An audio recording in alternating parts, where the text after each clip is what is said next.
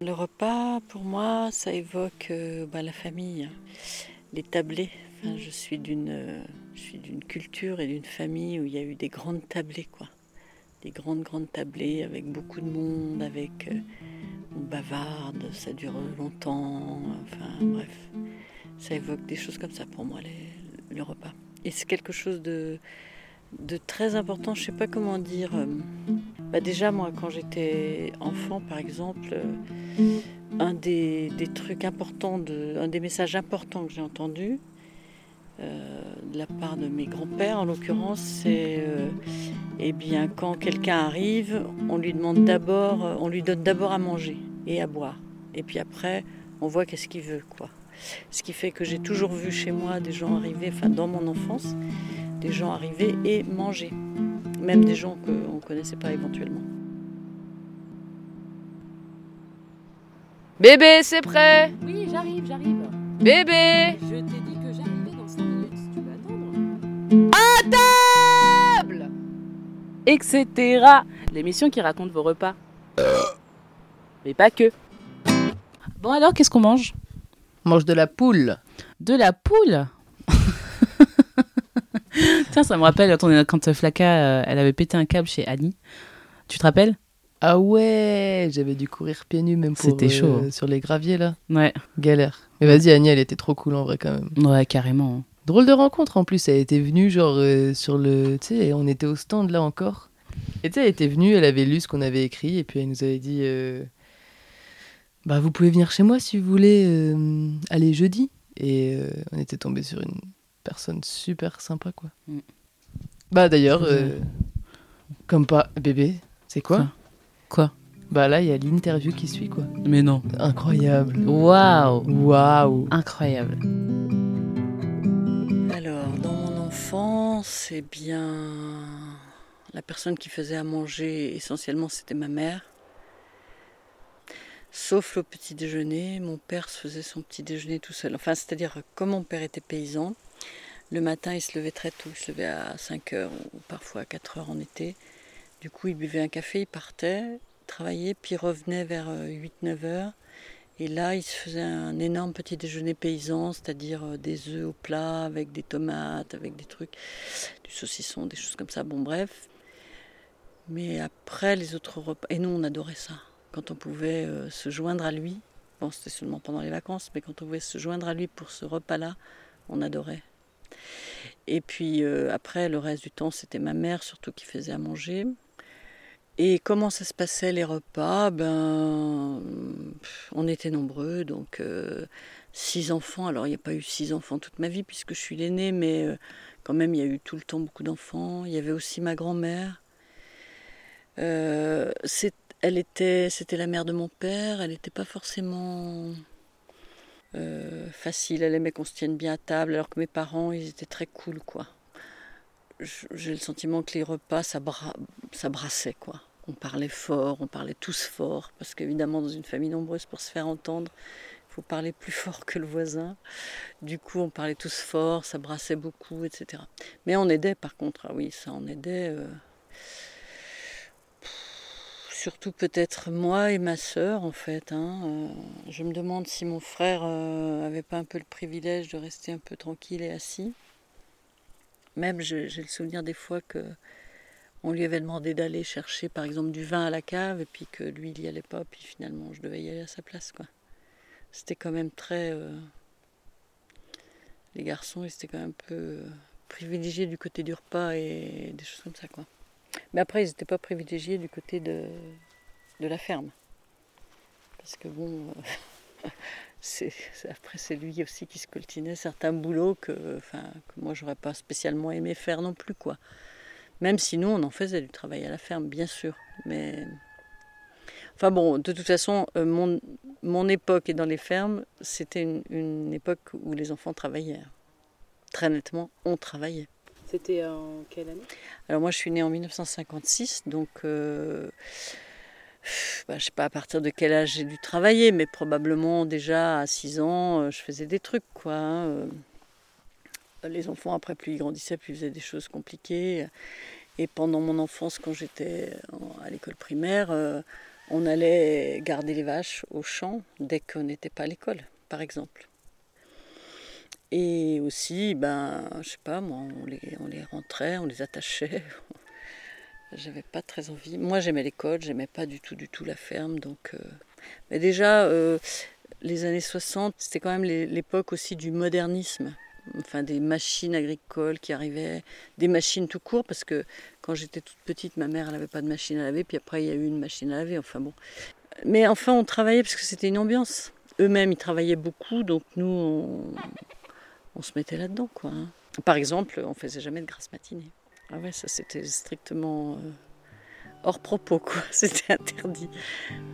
Euh, quand, on, quand on entendait ma mère arriver de je sais pas où euh, le matin, hop, hop, on se levait vite. Comment t'as fait pour sortir de ce milieu pour aller vers l'école?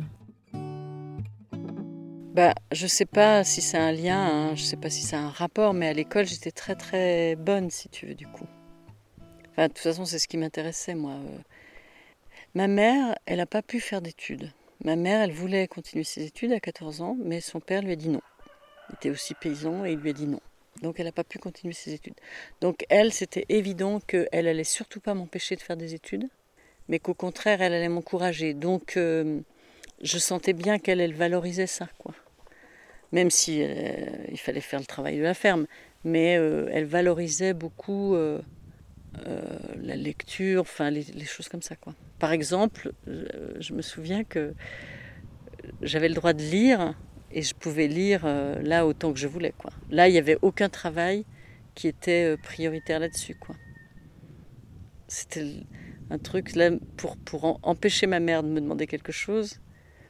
Je, me mettais dans un bouquin. Là, là, elle me foutait la paix parce qu'il y avait une espèce de sacralisation de ça. Quoi. Et donc, moi, je suis allée à l'école un peu en retard sur les autres parce qu'on était paysans, euh, voilà. Du coup, on m'a appris, même ma mère m'avait un petit peu appris à lire, et donc on m'a appris à lire vite fait, bien fait, euh, en un mois. Euh, les autres savaient déjà lire, mais j'ai rattrapé les, autres enfants, et puis après, j'étais toujours la meilleure à l'école. J'aimais l'école, quoi, je sais pas comment dire. J'aimais l'école, j'aimais apprendre, voilà. Donc après moi, il y a ma sœur, une sœur. Elle, elle n'a pas tellement investi l'école, tu vois.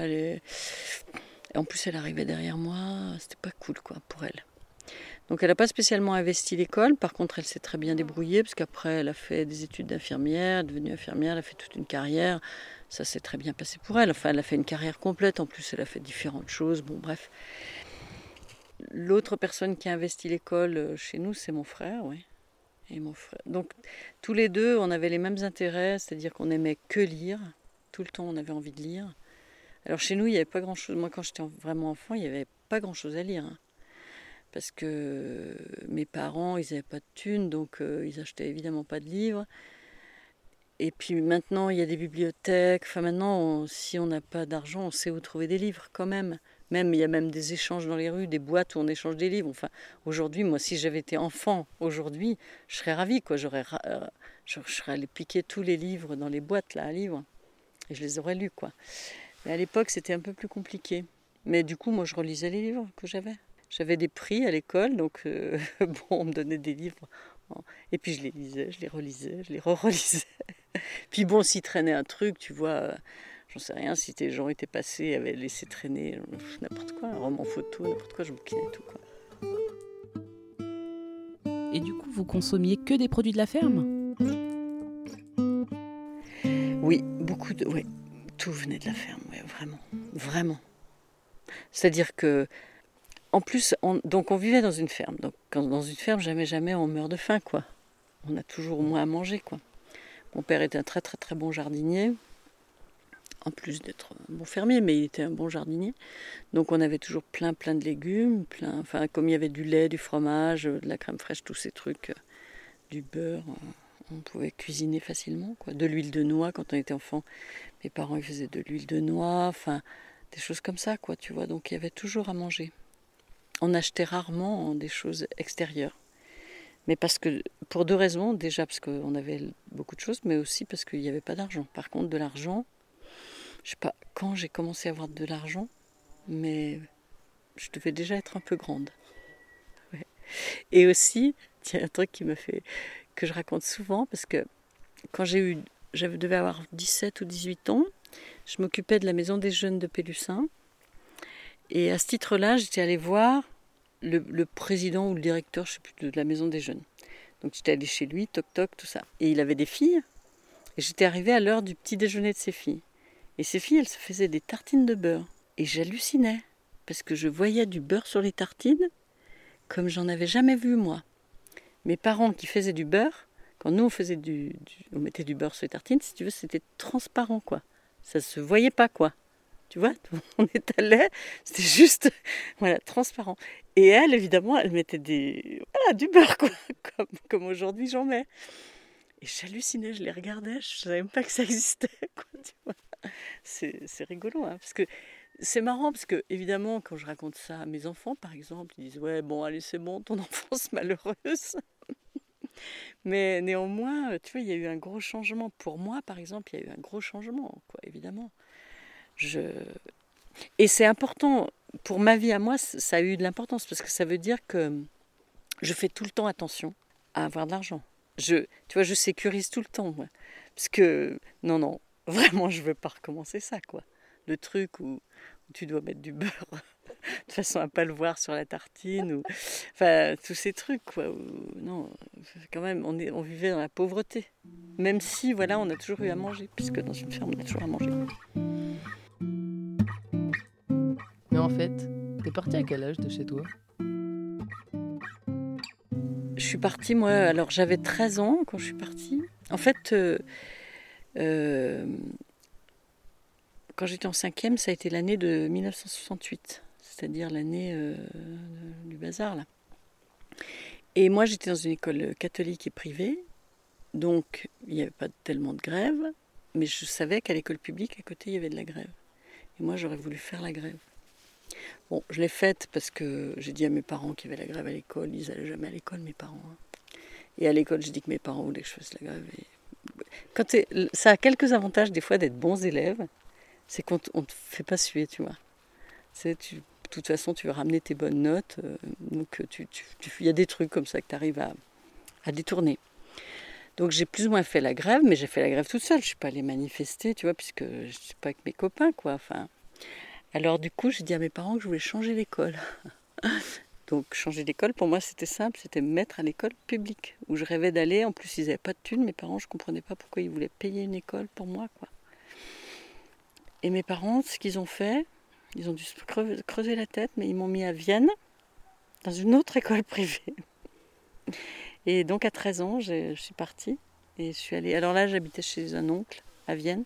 Mais ça, ça a été bien, en particulier pour les repas. C'est marrant parce que, puisqu'on parle des repas, parce que mon oncle, il était euh, coureur cycliste professionnel.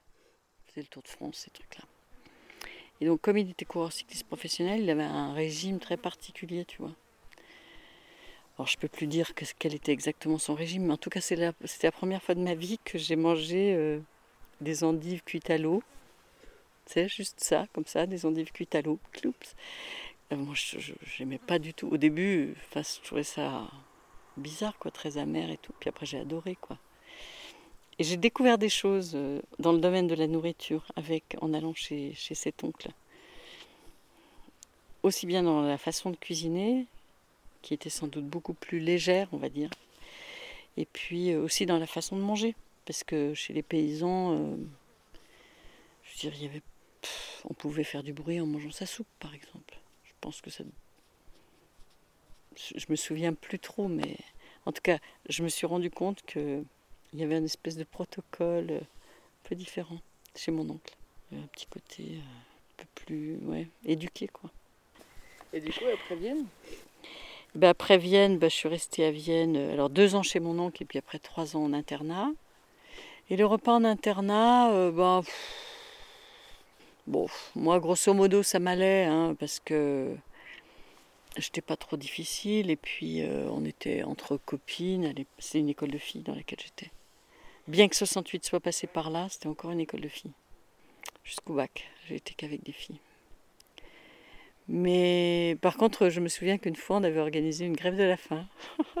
c'était drôle dans une école privée, c'est bien, bien sévère, bien tout ça. On s'était donné le mot, on devait être en terminale avec mes copines et on avait vraiment briefé tout le monde pour que personne mange.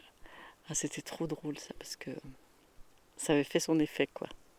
Je sais plus ce qu'on revendiquait, on devait revendiquer, je sais pas quoi, que la viande soit meilleure. J'en sais rien, je sais pas ce qu'on revendiquait, je me rappelle plus, mais je me souviens qu'on avait fait ça. Et tu sais, ils n'étaient pas trop habitués dans ce genre d'établissement à avoir un peu de rébellion.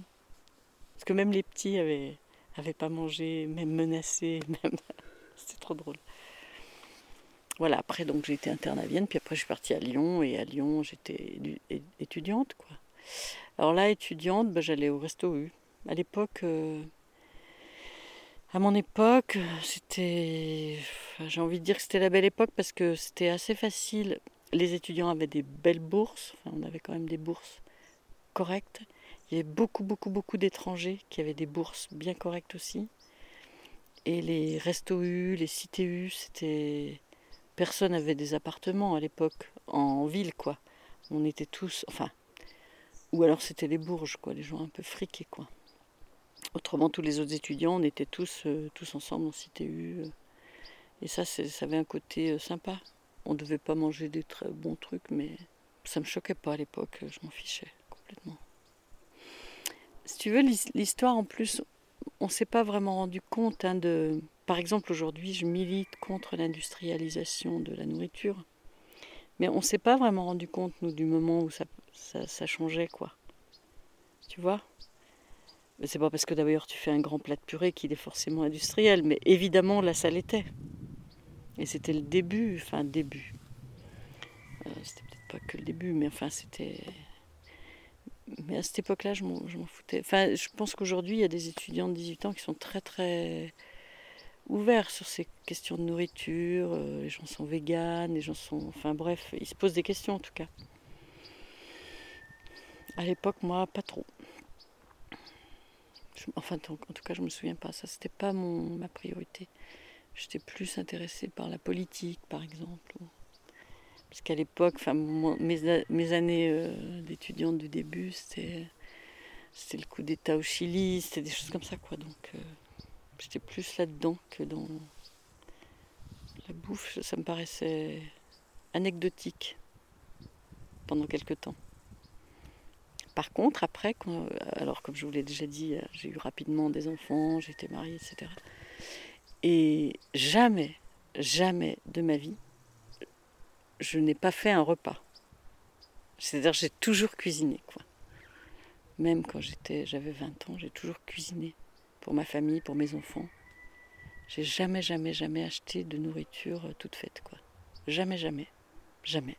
Bah, j'étais longtemps, j'étais institutrice, donc et quand j'étais institutrice, c'était au village, je terminais à 11h30. Donc je rentrais, je me mettais en cuisine.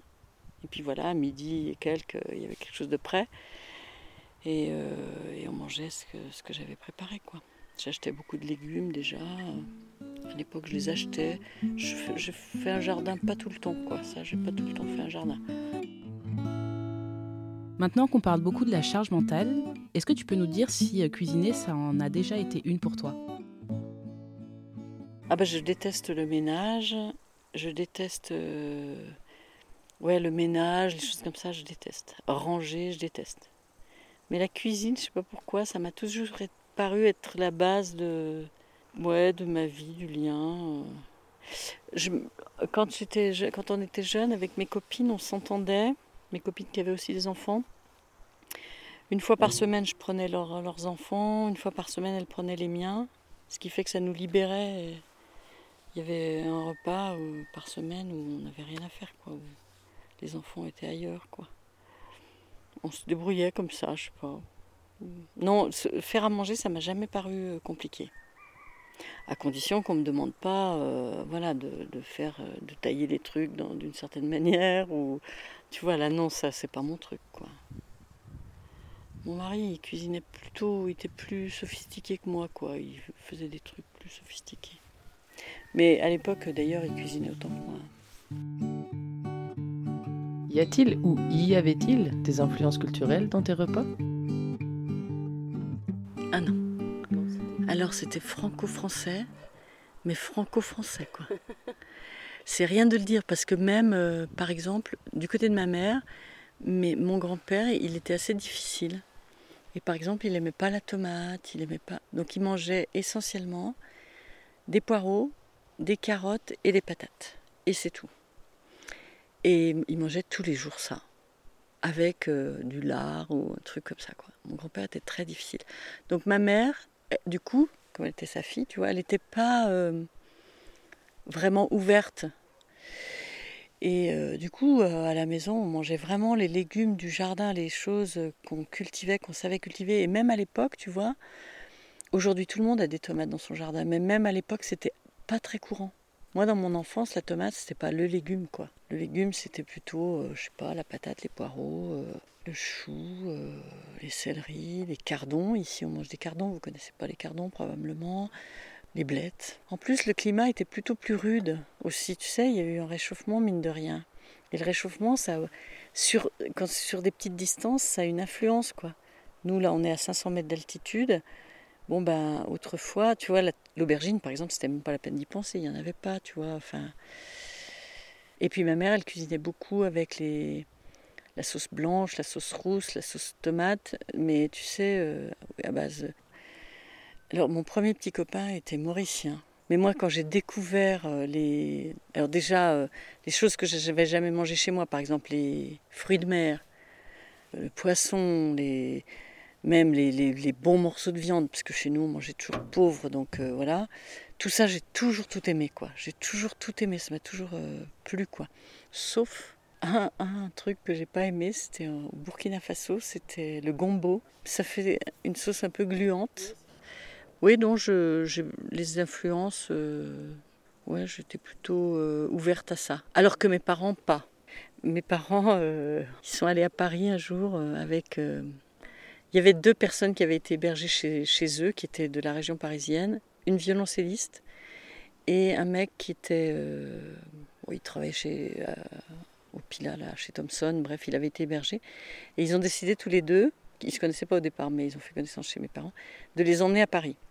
Et donc, euh, ils ont déjà couché dans une chambre où il n'y avait que des serpents venimeux parce que le, frère du mec, il était collectionneur de serpents venimeux. Et ensuite, ils sont allés écouter un concert euh, de musique baroque avec la violoncelliste. Et ils ont mangé avec tout l'orchestre, hein, ce qui s'appelait Bernard Thomas, l'orchestre à l'époque. Et ils ont mangé du lapin au pruneau. Et c'était la première fois qu'ils mangeaient du sucré salé, mes parents. Et bon, ben voilà, ça les a surpris, quoi. J'imagine que c'est vraiment surpris. Ils sont rentrés, ils n'en ont plus jamais refait. Hein. Nous lui avons demandé un peu plus de détails sur son séjour au Burkina Faso. Quand je suis arrivée au Burkina la première, la première fois, enfin la première fois, la seule fois où j'y suis allée, sur le moment, je me suis dit oh là là, non mais ici je vais manger que des bananes. Hein. Parce que j'avais le sentiment que au niveau de l'hygiène, c'était pas du tout ce que je pouvais supporter quoi. Je me souviens la première fois que je suis allée au marché à Bobo, donc au, au milieu du marché, il y avait un, il y avait l'égout qui, qui passait, c'était comme une sorte de, ruisseau comme ça en béton, où l'égout, enfin les, trucs, l'égout passait. Et puis il y avait plein d'enfants qui étaient assis au bord de ce truc et qui avaient dans, un plateau euh, des choses qu'ils vendaient. Et c'était, ils vendaient des fruits, des cacahuètes, mais de la viande aussi. ils étaient, les enfants et ce qu'ils vendaient, ils étaient couverts de mouches, ils étaient juste au-dessus de l'égout, tu vois. Et quand je suis arrivée là, je dis à mon mari, non mais moi, euh, je vais regarder en l'air parce que l'odorat, ce que, je, ce que je sens me suffit. si je regarde en plus, je vais, je, vais mal me comporter. Et puis bon, voilà, première fois, puis après, voilà, on, s'habitue. Après, je me suis rendu compte que les gens chez qui j'étais hébergée, quand ils faisaient la cuisine, ben, la viande, ils la lavaient. Donc oui, il y avait eu des mouches, mais avant la cuisiner, ils la lavaient. Donc euh, voilà. Et puis bon, voilà. Puis après, je me suis habituée, quoi. Après, à la fin, je mangeais des trucs gris qui étaient dans des, casseroles des, des mendiantes. Et ça m'a rien fait. Mais au début, j'ai eu un choc, ouais, euh, au niveau de l'hygiène, quoi. Je pense que c'est parce que. Alors, ma mère était un peu maniaque, mais je pense que quand on est dans une ferme, tu vois, c'est compliqué quand même l'hygiène. C'est pas toujours nickel, quoi. Quand on était petit, il n'y avait pas d'eau, euh, on n'avait pas d'eau au robinet, quoi. Quand j'étais petite, Il y avait des toilettes dans la cour et puis euh, il fallait aller chercher l'eau. Tu vois, ça, euh, je pense qu'il y a beaucoup de jeunes qui s'imaginent pas que la campagne française, c'était que ça. C'était que des toilettes dans le jardin. Et je suis quand même pas, j'ai pas 100 ans, quoi. Je suis pas non plus, je suis pas du 19e siècle. Au-delà des influences extérieures, est-ce que tu peux nous raconter tes traditions familiales? Ah, les repas traditionnels chez moi, euh, quand j'étais enfant, le dimanche, on invitait des gens à manger, souvent. Et ma mère, elle faisait des quenelles. Vous savez ce que c'est, des quenelles? Et on les faisait. Et en fait, c'était le repas de fête chez nous. Ça, avec des champignons. Tu vois, parce que c'est pareil, comme on n'était pas riche, tu vois, il n'y avait pas de viande, par exemple. On éliminait euh, la viande, quoi. On faisait, voilà, quenelles. Et d'ailleurs, c'est souvent maintenant que je me dis, bon, un jour, je vais faire des quenelles. Puis je le fais jamais, mais je crois que je l'ai jamais fait depuis, enfin, peut-être une fois ou deux, mais peu, depuis que je suis indépendante, que je suis plus avec ma mère. Quel est ton rapport avec l'alcool? Oula, alors moi je bois pas, pratiquement pas. Jusqu'à l'âge de 35 ans, je crois que j'ai pratiquement jamais bu. Après, j'étais plus, un petit peu plus cool. De bon, ben maintenant, ça peut m'arriver de boire euh, deux verres ou trois verres dans une soirée, mais déjà, j'aime pas tous les alcools. Et tes parents? Ah bah mon père, il buvait euh, de l'alcool, bien sûr, euh, parce que mon père, il avait des vignes aussi. Et donc, il n'avait pas beaucoup de vignes, mais il avait suffisamment de vignes pour se faire son vin pour l'année. Donc, mon père, il buvait, euh, oui, à tous les repas, je pense. hein. Et ma mère, quand on était petit, je sais pas pour quelle raison, vraiment, je pense, enfin si, je crois le savoir, mais elle voulait pas montrer qu'elle buvait, montrer qu'elle, euh, montrer l'exemple de boire. Elle buvait pas non plus. Alors je pense euh, qu'elle avait un oncle qui était alcoolique, elle a un frère qui l'est devenu, je pense. Donc bon, elle était assez euh, méfiante. Et puis du côté de ma grand-mère paternelle, c'est pareil, elle avait eu des frères alcooliques. bref, je pense que ça a une influence sur mon comportement avec l'alcool. Non, parce que je me suis jamais, jamais, jamais de ma vie euh, saoulée, quoi. Enfin, bon, évidemment, euh, par contre, mes enfants, ils, ils picolent. hein. Quand nous avons demandé à Annie quel était son meilleur souvenir de repas, elle nous a cité un moment dans un restaurant. Nous avons choisi de vous garder la conclusion de son récit. C'était- C'était comme, euh, comme de l'art, quoi. Comme de l'art, quoi. Comme euh, un très bon concert, une très belle pièce de théâtre, un très beau livre. Vraiment, c'est un métier, quoi. C'est quelque chose de, de complexe. hein. Mais c'est vraiment un art et c'est vraiment beau, je trouve. Et il n'y a pas longtemps, j'ai écouté euh, sur euh, la radio Michel Bras, c'est pareil, c'est un grand cuisinier qui est dans l'Auvergne. Et il a pris sa retraite, maintenant c'est son fils qui tient son restaurant et lui, il fait à manger dans les EHPAD pour des vieux. Et donc il fait à manger super bien pour des vieux. Alors que souvent les vieux, on leur donne des trucs insipides, tout mélangé, tout mixé, tout machin. Et, euh, et du coup, il dit, mais c'est, ça fait papillonner les, les yeux, quoi. C'est plus du tout pareil, quoi. Quand même, la nourriture, c'est quelque chose, quoi, qui est important, qui nous lie, quoi, hein, les humains, nous les humains, qui nous lie. Parce que, bah, comme vous le disiez tout à l'heure, on mange tous. On, on a tous envie de partager. Enfin, c'est important de partager un repas, quoi. C'est vrai que même par exemple, moi je me souviens justement au Burkina quand euh, on m'a servi des choses que a priori j'aimais pas trop. Voilà, on a pourtant envie de manger parce que parce que c'est un cadeau, quoi. C'est un c'est un partage, quoi. C'est vraiment il y a quelque chose d'autre qui passe que la nourriture quand même. hein. Et maintenant le pire. Je pense, avant que tu dises pire, euh, je, je pensais au repas aussi qu'on a fait la dernière fois avec ma mère. Enfin, ma mère, euh, depuis quelques années, elle nous invitait dans un restaurant un peu, un peu pas mal, quoi, tu vois. Pas du niveau de celui dont je parlais tout à l'heure, mais un restaurant un peu hors du commun, quoi. Avec tous mes frères et sœurs, donc ça faisait des repas. Elle se faisait une belle note, etc. Elle qui avait jamais eu d'argent de sa vie, mais sur ses vieux jours, finalement, c'était là qu'elle était le plus riche. Et l'année dernière, on a fait le dernier repas avec elle le 10 juin, donc c'était son anniversaire. Et elle est morte le 5 juillet, donc euh, elle avait un cancer euh, généralisé, donc bon. Et c'était euh, c'était un chouette repas. Quoi.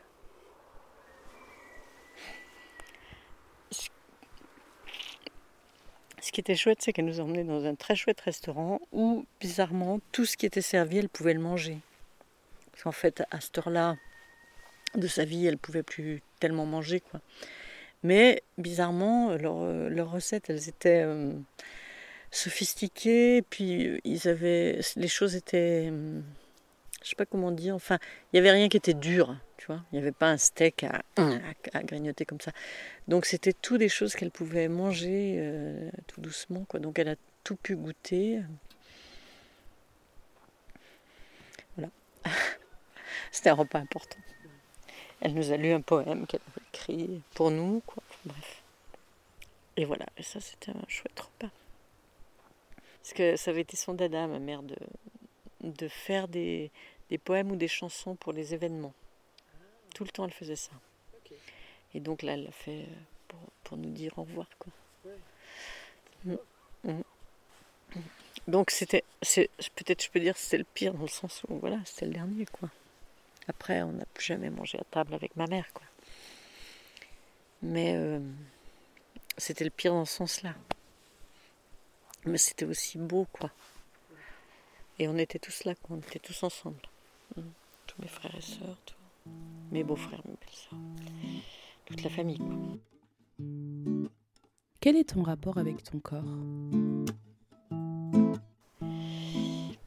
Alors... Euh, alors, mon rapport avec mon corps, bah, c'est, ça dépend des périodes, tu vois. Hein.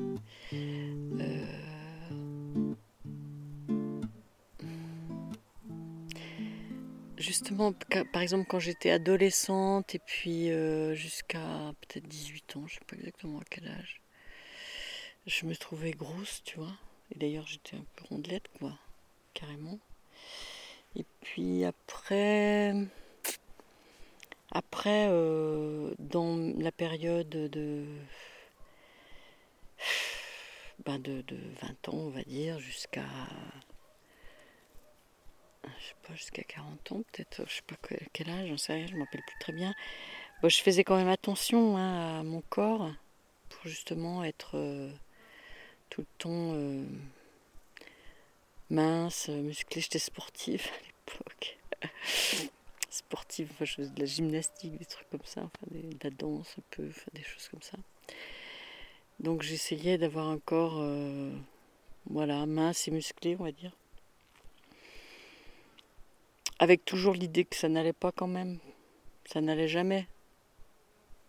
C'était souvent euh, dix ans plus tard, quand je voyais les photos de moi de dix ans avant, je disais bah j'étais bien, pourquoi ça m'allait pas Et c'est encore comme ça aujourd'hui, c'est-à-dire que Bon, après, là, récemment, euh, c'est sûr que, par exemple, le cancer, euh, enfin, il y a la vieillesse. Du coup, je, ne sais pas. Je, ne sais pas des, deux est le, le, le, plus important, quoi. Si c'est le cancer qui est tout foutu en l'air ou si c'est la vieillesse. Mais là, mon corps, du coup, j'ai, à un moment donné, c'est tout parti à volo, quoi. Et là, j'ai vraiment plus envie ni le courage de, par exemple, de faire de la gymnastique ou de faire des trucs.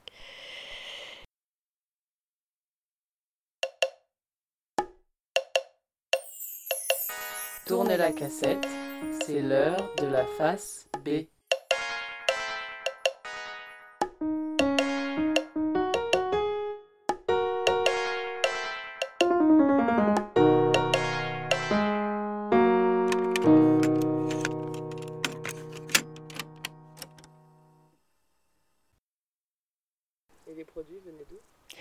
les produits, alors j'ai toujours acheté local quand même.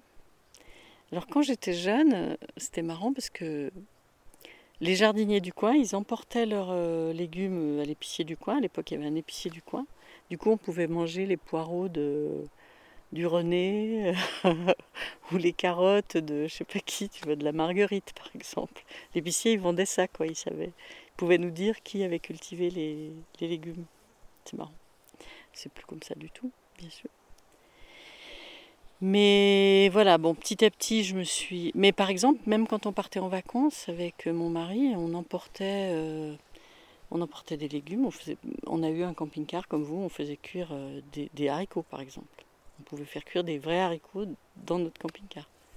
On allait cueillir des framboises, on faisait de la confiture de framboises dans le camping-car. Et sur place, on allait toujours voir les producteurs. Toujours, toujours, toujours. Oui, c'est une, manie, quoi, finalement.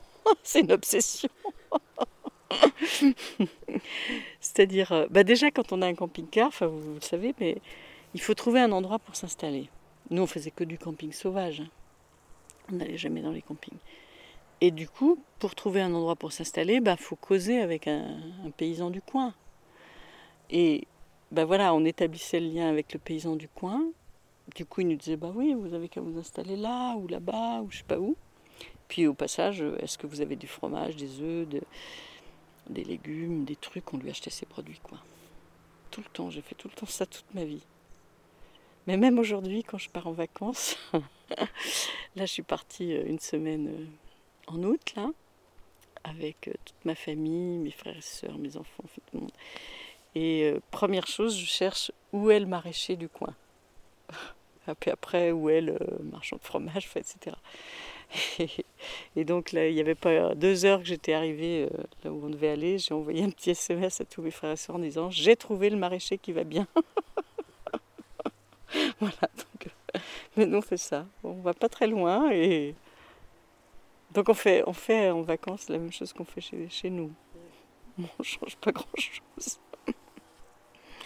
ouais, c'est marrant, hein. Non, mais c'est une obsession, c'est vrai. Il me faut des bons produits et il me faut surtout que je fasse vivre les paysans du coin. Je sais pas comment te dire. D'ailleurs, en faisant ça, à l'étranger, tu as, pu continuer à faire ça? Alors en Angleterre, c'était assez facile aussi. Enfin, j'ai fait beaucoup de voyages en Angleterre, ben, certains avec un camping-car justement.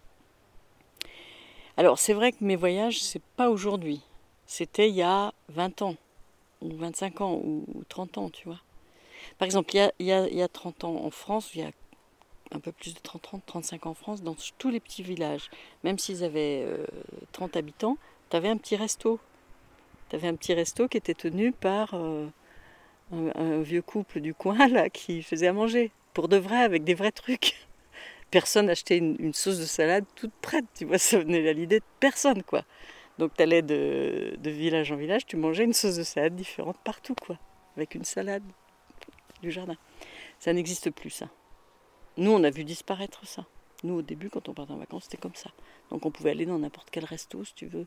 On n'y mangeait pas du métro à l'époque. Puis ce métro est arrivé.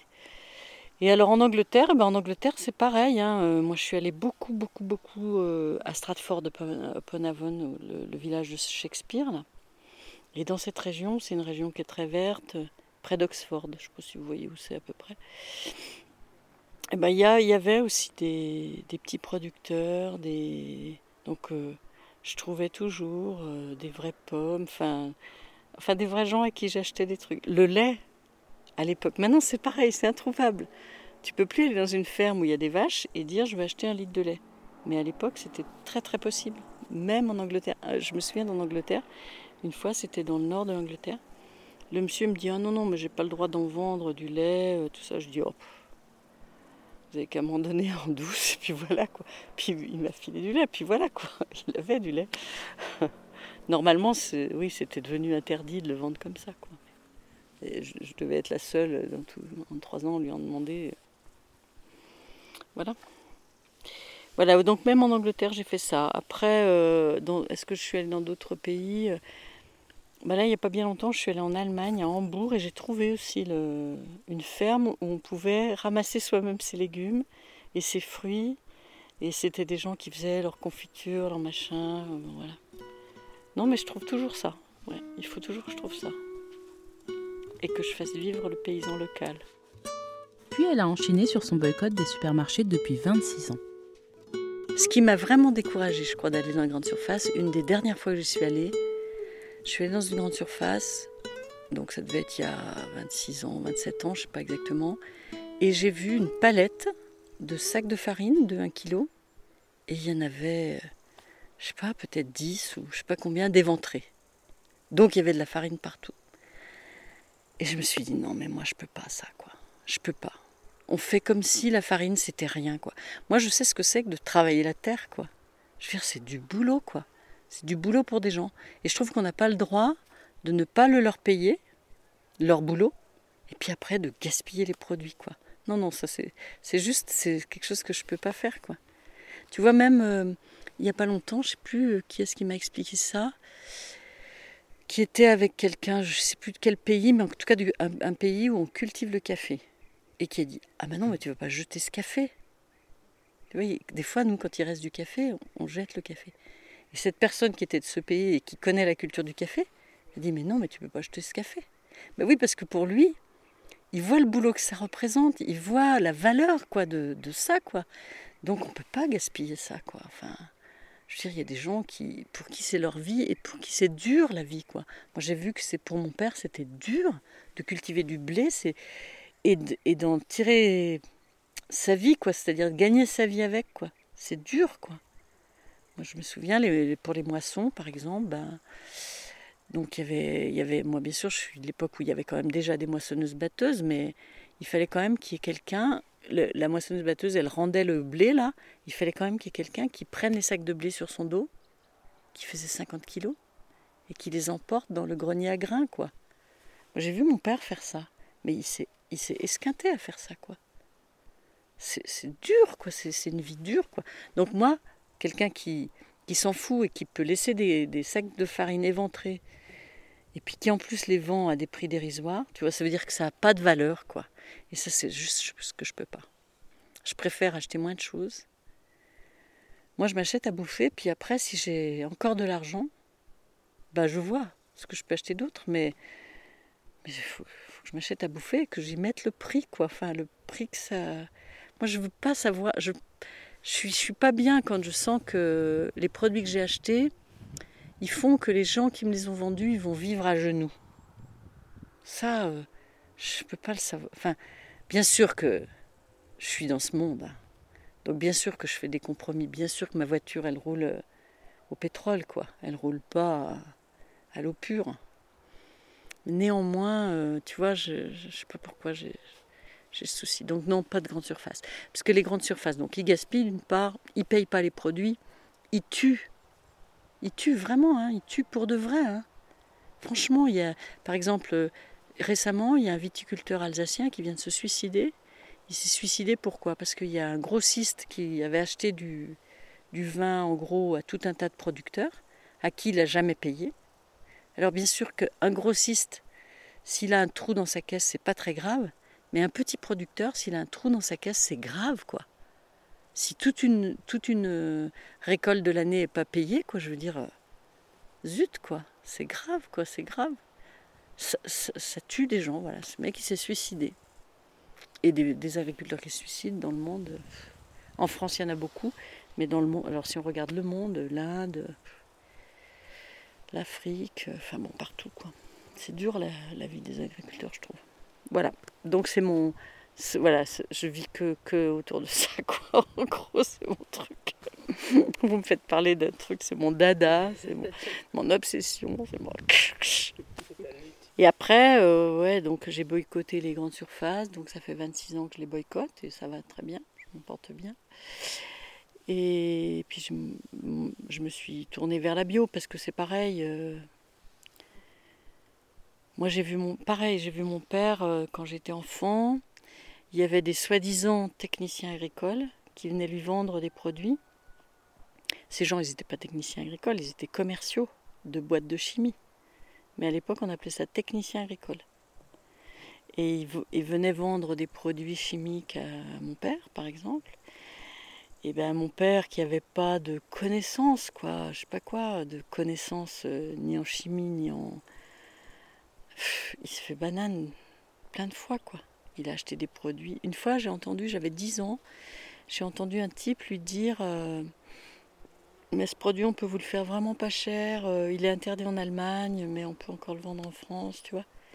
Et là, aujourd'hui, on me dit ça, je dis ah oui, bah, d'accord, s'il est interdit en Allemagne, c'est qu'il est dangereux, quoi.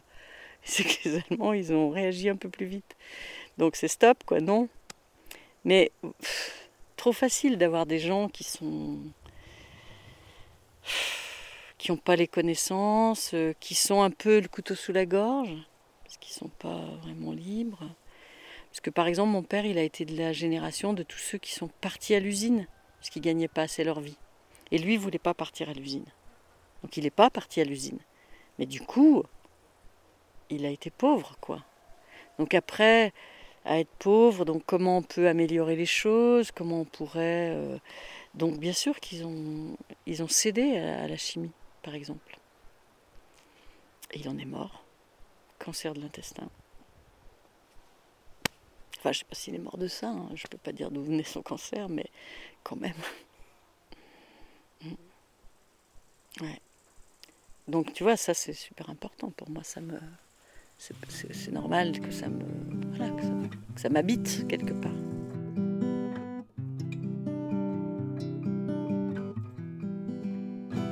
L'histoire je mange bio, parce que au début les gens ils m'interrogeaient, pensaient que c'était pour ma santé. Je disais non, c'est pas pour ma santé, c'est pour la terre, c'est pour pas cautionner ce qu'on met dans la terre. Et en fait j'ai eu un cancer. Donc j'ai eu un cancer du sein.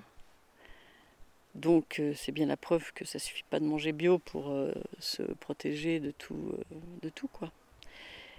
Donc j'ai eu un cancer, donc cancer, alors on m'a enlevé, j'avais une tumeur de, de, 2 cm dans le sein gauche, on me l'a enlevé, après j'ai eu une chimio, alors une chimio je vous dis pas l'effet que ça peut faire à quelqu'un comme moi, vous imaginez, quand j'ai vu arriver le produit rouge là, rouge vermillon, il était le premier produit qu'on m'a mis, et qu'elle est rentrée dans moi là comme ça, là, euh, ça fait quand même euh, un sacré effet quoi. C'est pas rien quoi. Mais bon, j'ai accepté la chimio parce que je suis allée voir, euh, j'ai tenté hein, de ne pas en faire, évidemment. Je suis allée voir un médecin un peu, un peu différent, médecin néanmoins, et il m'a, quand je lui ai dit oh non mais moi je veux pas faire une chimio, hein, et alors il m'a regardé dans les yeux comme ça, puis il m'a dit Vous avez bien compris ce que vous aviez? Ben, Je dis J'en sais rien, peut-être pas. alors il m'a dit Écoutez, faites là votre chimio, puis moi je vous donnerai tout ce qu'il faut pour euh, que vous la supportiez bien. Mais euh, si vous la faites pas, on, va courir après votre cancer et, et on le rattrapera pas. Enfin, c'est lui qui gagnera. J'ai eu confiance en lui. J'ai fait la chimio et en effet, il m'a donné euh, un tas de trucs pour que je la supporte. Alors bon, après c'est compliqué de savoir quel est l'effet des choses, hein, mais voilà, je l'ai plus ou moins supporté quoi. Je me faisais des piqûres une fois par jour. Je les ai fait moi-même parce que une fois par jour c'était pas possible de voir un infirmier tout le temps ou une infirmière. Voilà, puis après j'ai une une radiothérapie, enfin la totale quoi, pendant un an le, le truc euh, de dingue quoi puis après, je suis sortie de là. J'ai fait un régime alimentaire aussi pendant ce temps. Euh, donc toujours ce médecin, il m'a, expliqué que il y a dans les aliments, il y a. Enfin, c'est, lui qui m'a expliqué, mais c'est un chercheur de Rennes qui a trouvé ça. C'est tout à fait ce qui est de plus euh, officiel. Un chercheur de Rennes qui a trouvé que certains aliments contiennent des polyamines les polyamines, c'est des sortes d'acides aminés. Et leurs petits noms, si on les sépare, il y en a une qui s'appelle cadavérine, une putrescine, enfin voilà. C'est les, les trucs qui dégradent les aliments dans notre intestin. Et euh, il y a des aliments qui en contiennent. Et puis, il y a une façon de, de, se nourrir qui peut en contenir. Alors, le, les cellules cancéreuses aiment ces produits-là. Du coup, le docteur m'avait dit il faut essayer d'en manger le moins possible des exogènes, des qu'on n'a pas dans le corps. Et donc, voilà. Donc, j'ai éliminé de mon régime alimentaire. Il m'avait fait une liste hein, ce qui était en vert, ce qui était en orange, ce qui était en rouge. Donc, ce qui était en rouge, je n'en mangeais pas du tout. Euh, donc, j'ai changé complètement de régime alimentaire pendant tout ce temps. Même quand j'allais au resto, j'emportais mes trucs, enfin, où je demandais des trucs spéciaux, etc. Et. Euh, et aussi, dans cette manière de faire, par exemple, le plat qu'on a fait à midi, là, là, il est en train de fabriquer des polyamines. Donc, à partir de ce moment-là, j'ai tenté, en tout cas, de jamais faire de reste. C'est-à-dire, je cuisine toujours frais. un peu comme dans la Ayurveda. Je ne sais pas si vous connaissez la, la cuisine ayurvédique. Non? Bah, je crois qu'ils préconisent ça. Mais enfin, je connais que, que de loin, moi. En tout cas, maintenant, j'essaye de me tenir à ça, à ne pas faire de reste, quoi. Pas manger des trucs. Avant, j'aurais, je pouvais garder des trucs dans mon frigo, puis après, je les remélangeais avec je sais pas quoi. Maintenant, je fais plus ça. D'ailleurs, souvent, j'ai pas envie. Alors bon, je gaspille pas non plus, donc c'est vrai que des fois, je fais des, des entorses à ça, quoi. Mais par exemple, ce soir, je pense que les légumes, voilà, je vais pas les balancer, mais euh, j'essaye de faire euh, des bonnes rations, quoi, pour que, voilà, pour que je n'ai pas de reste. J'essaye de m'y tenir un petit peu à ça. Parce que bon, j'ai moulé hein, sur le régime, c'est-à-dire maintenant, euh, je ne sais plus toujours par cœur ce qui en contenait, ce qui en contenait pas. Je fais des, des entorses, quoi, vraiment, vraiment. Mais néanmoins, euh, voilà. Il y, a, des petits restes quoi, chez moi de ça. Ça vous intéresse de connaître un peu son régime? Dans le régime que je faisais, il n'y avait pas de tomates, pas de patates, pas d'aubergines. Donc je mangeais euh, beaucoup de carottes, euh, du chou, du fenouil, du céleri. Après, pour les fromages, par exemple, tous les fromages faits, c'est pas la peine d'y penser. Il faut manger des fromages très frais, quoi, du coup toujours sur le même principe que ce qui est fait, ça a traîné, donc il y a des trucs dedans. On ne pouvait pas manger des, lentilles, des pois chiches, des trucs comme ça. Mais si tu tapes sur internet euh, sans polyamine, tu vas voir les listes. Alors du coup, ça faisait un régime un peu carencé en protéines, ce qui fait que normalement, j'étais censée euh, boire des espèces de boissons protéinées qui étaient euh, des trucs pharmaceutiques, quoi. À la fraise, au chocolat, à la vanille ou aux légumes. Alors au début, j'avais pris aux légumes en me disant, moi, je suis pas très sucre, tu vois. Je me disais, je vais peut-être plus aimer. Oh, c'était infâme. Que t'en as pas Pas bien, non. pas bien. Et t'as ressenti la carence? Non, bah après, je pense que sur une année, euh, tu vois. Après, tu as, plein d'effets secondaires euh, au cancer, tu vois. Tu sais plus trop d'où ça vient, les problèmes, hein, parce que ça te secoue hein, comme il faut. Hein. Tu vois, par exemple, euh, je partais en ambulance à la, chimiothérapie et euh, les voitures des ambulances, elles avaient une odeur parce qu'ils nettoient leur, leur, voiture avec je sais un produit, je sais pas. Eh bien, ça m'arrive, il y a des gens qui ont des voitures qui ont cette odeur. Je sais pas pourquoi, il doit y avoir un produit pour nettoyer les voitures. Eh ben, quand je rentre dans une voiture qui a cette odeur, je suis pratiquement aussi malade que quand je revenais de chimio. Hein. Ça me brasse encore, quoi. Et aussi, euh, une fois, dans Lyon, ça, ça devait être deux ans, je pense, après ma chimio, et j'ai voulu aller de, de l'endroit où je travaille à la fac. J'étais beaucoup allée à la fac autrefois, mais je sais pas ce que j'ai fait, je me suis perdue. J'étais en voiture, je me suis perdue. Et je suis passée devant l'hôpital où j'ai eu mes chimios. Et ben j'ai eu une nausée dans la voiture parce que je m'y attendais pas, je n'étais pas préparée. Et tu vois, ça, ça, laisse des traces, quoi, je sais pas comment dire. Et là, c'est là qu'on se rend compte que le corps humain, il, il, a, il a de la mémoire, quoi. Vraiment. Vraiment, vraiment. Nous voilà arrivés à la dernière partie de sa phase B. Je ne sais pas si vous avez suivi ce mouvement qui est pisseur involontaire de glyphosate.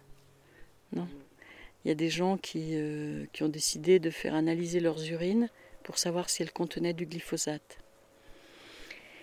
Eh bien, pour l'instant en France, je ne sais pas à combien on est, euh, environ 1000 personnes qui ont, peut-être 1200, j'en sais rien, qui ont fait analyser leurs urines.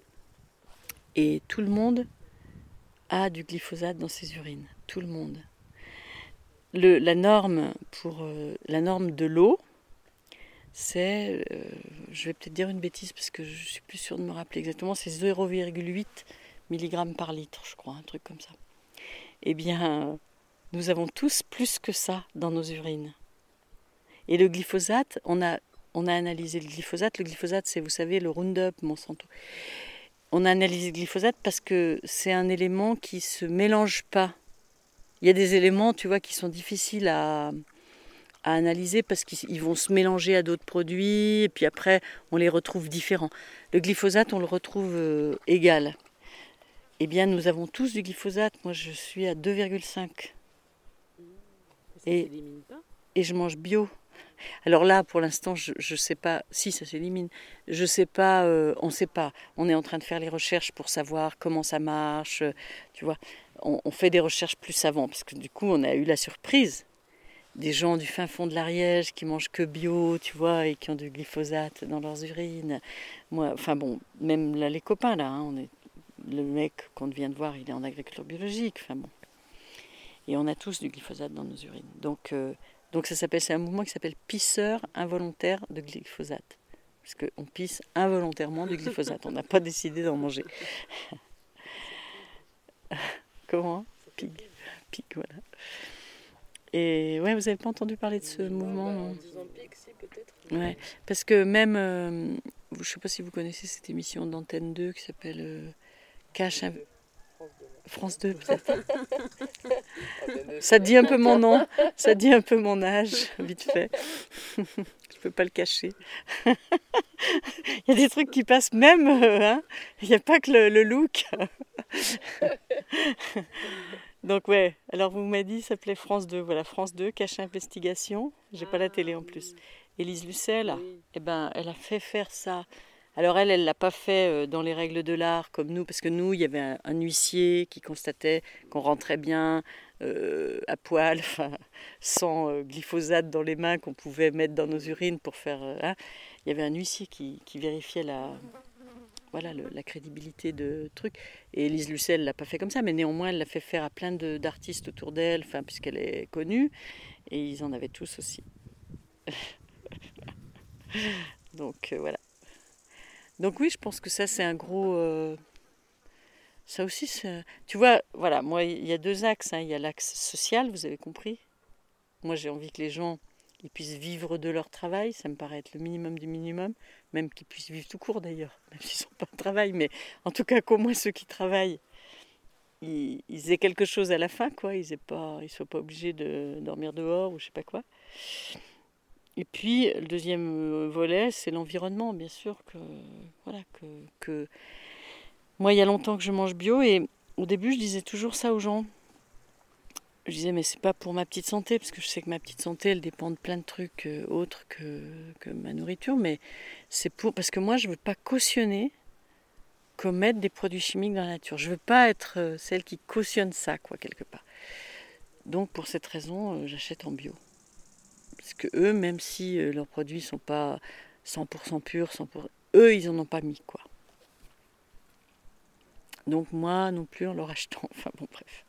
Mais encore une fois, je le redis, je roule en voiture. Les gens qui sont 100% purs, de toute façon, ça n'existe pas, hein, je le sais. Mais bon, voilà, moi je fais ce que je peux, ce que je peux, c'est ça. C'est ça. Et donc, voilà, j'ai un volet de, de combat euh, sur le social et un volet sur l'environnement. Ça va ensemble aussi, hein. C'est pas opposé, hein, c'est pas. Mais, mais voilà, pour, pour le, le, dire un peu comme ça, quoi. Voilà. Je suis, je suis un peu sérieuse, hein. Je ne blague pas avec la vie, moi. Hein. Carrément pas, non. Merci d'avoir écouté notre superbe émission. Wow On s'amuse tellement bien. Ça finit sur une note triste et là tu es en ah, train de chanter. bah, merci d'avoir écouté. Non, non, parce qu'on me reproche toujours des choses alors. Moi, I'm done with it. C'était une blague. Merci d'avoir écouté ce beau récit de Annie qui m'a personnellement beaucoup touchée et beaucoup appris en fait. Euh, il y a des choses que j'avais pas forcément compris. Euh, avant de découvrir euh, son, enfin avant de découvrir cette personne en fait. Bon bébé, tu veux parler ou wesh on fait une intro, un outro ensemble wesh? Mais c'était bien ce que t'as fait. Moi j'ai le droit d'écouter des fois. Il faut... Non mais bah, bah non, bah non. Après on me reproche que je parle trop. L'intro et l'outro c'est ensemble oui, bébé. Les réseaux sociaux parlent des réseaux sociaux. Un peu pour toi mon amour, un peu à toi wesh. Attends, comment il fait? Ok, ok, ok, ok, ok, ok. c'est bien, tu le fais bien. Ça on va le garder ça. I'm too old for this shit. Bon, ça va, Écouté l'émission. Avec les deux amoureuses les plus gentilles du monde. Merci d'avoir écouté. N'oubliez pas de nous suivre sur les réseaux sociaux, Instagram, Instagram Facebook, le site, les, les